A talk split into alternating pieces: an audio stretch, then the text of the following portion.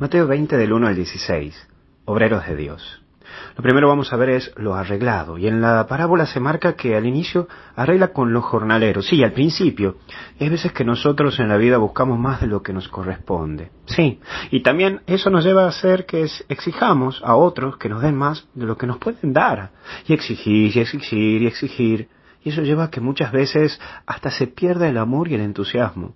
Y porque llevas a que quien camine a tu lado a que se sume a tu acelere o a tu ritmo de vida. Y no todos tenemos el mismo ritmo de vida, llevándote incluso a que esa persona esté mal y vos ni siquiera te das cuenta, porque no hay tiempo para hablar o no hay tiempo para compartir. Y esto va a pasar en todo tipo de vida, hasta pasa en la vida matrimonial y cuando llegas a tu casa con todos los despioles y acelere que traes de tu trabajo, ya te metes con todos los que haces de tu casa y tu hijo y esto y la hija y lo otro y ni te detenes a ver a tu marido o a tu mujer la cara, que eso ya dice mucho. Lo mismo en ese cura o esa monja que ni siquiera se sientan a conversar de la vida con su hermano cura o su hermana monja de comunidad y solo se hablan de qué haceres y que hiciste esto y lo otro y cuántas misas tomas vos y cuántas misas tomo yo. Eso mata, mata a la vida. Y ya solo trabajás por la recompensa, el puro hacer por hacer y para quedar bien con esto, quedar bien con aquella, o para ya quedarme tranquilo en esto o en lo otro. Cuidado con eso.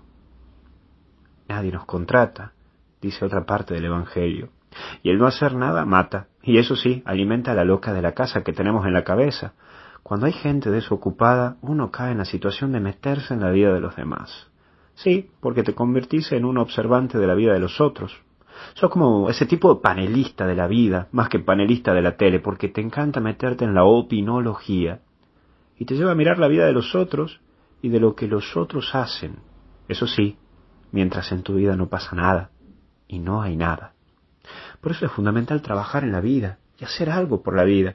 Y capaz que me decís, padre, estoy desocupado, no tengo nada. Bueno, hace algo, hace alguna cosa manual, o lee, o escribí, o estudia, pero hace algo. Estar quieto mata y no te va a hacer bien. Por eso Dios nos habla y dice, ser bueno. Y Dios a todos nos promete su reino y aparece en la vida de cada persona en su momento, porque los tiempos de Dios no son los mismos que los nuestros. Y es por ello que no tenés que detenerte mirando cómo lleva la vida este o cómo lleva la vida aquel. Mira ese arreglo que vos tenés con Dios.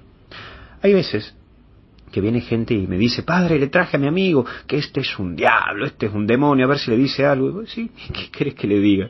¿Qué le puedo decir yo?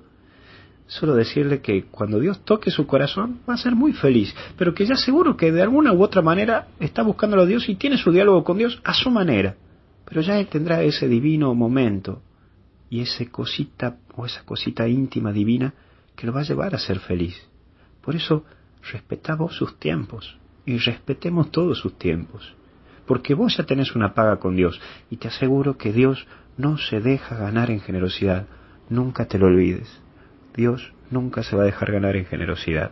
Así que ánimo y fuerza, porque Dios toca los corazones de todos, en alguno o en otro momento. Depende de vos si lo querés escuchar y aceptar o no. Pero de que hay paga, hay paga. Que Dios te bendiga y te acompañe en el nombre del Padre, del Hijo y del Espíritu Santo. Y hasta el cielo no paramos. Y aguante Paraguay.